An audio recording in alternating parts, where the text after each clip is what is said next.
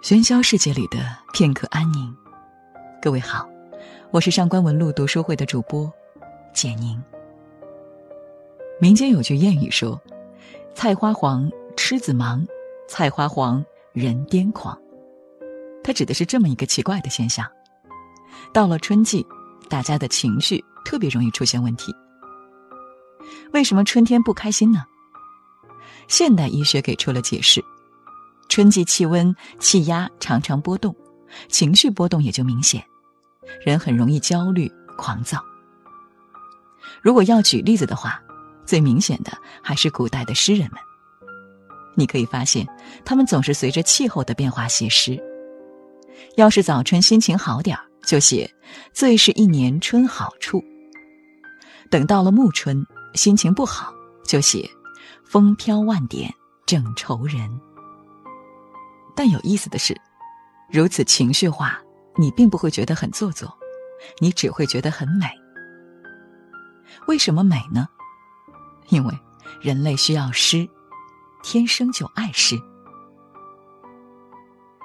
电影《死亡诗社》里面有段话说的很好：我们读诗写诗，并不是因为他们好玩，而是因为我们是人类的一份子，而人类是充满激情的。没错，医学、法律、商业、工程，这些都是崇高的追求，足以支撑人的一生。但诗歌、美丽、浪漫、爱情，这些才是我们活着的意义。在我们的生活中，写诗和读诗都是一种治愈，一种释放。而古诗其实就是中国人独有的一种治愈方式。南唐后主李煜有一首很经典的《相见欢》：“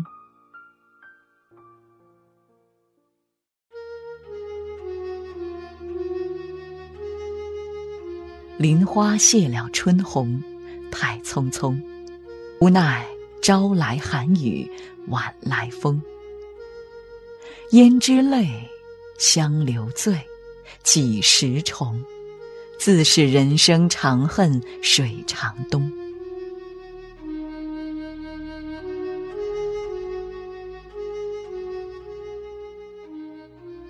诗人的一句“人生长恨水长东”背后的情绪，可能是我快难受死了。但是我快难受死了这样的表达太伤身心了。正所谓“乐而不淫，哀而不伤”，快乐和悲伤都要恰到好处。如果你太放纵，那就糟糕了。所以，我们不如就在快难受死了的时候。在这样含蓄的文字中找一点慰藉。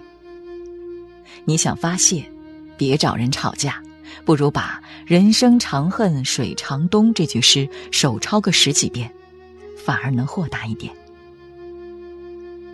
今天还有两首不一样的小诗，他们都属于在该难受的时候偏偏不难受的类型。我们正需要这种精神状态。所以，以下两首诗送给那些在四月不太开心的人。春天该多好，因你尚在场。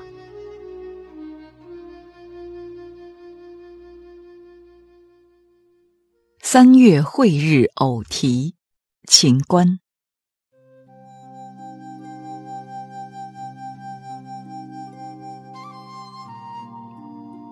节物相催各自新，痴心儿女晚留春。芳菲歇去何须恨？夏木阴阴正可人。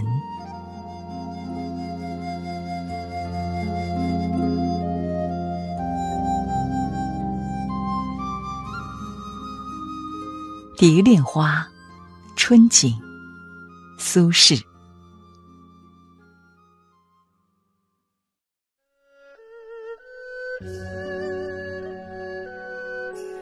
花褪残红青杏小，燕子飞时绿水人家绕。枝上柳绵吹又少，天涯何处无芳草。墙里秋千墙外道，墙外行人，墙里佳人笑。笑渐不闻声渐悄，多情却被无情恼。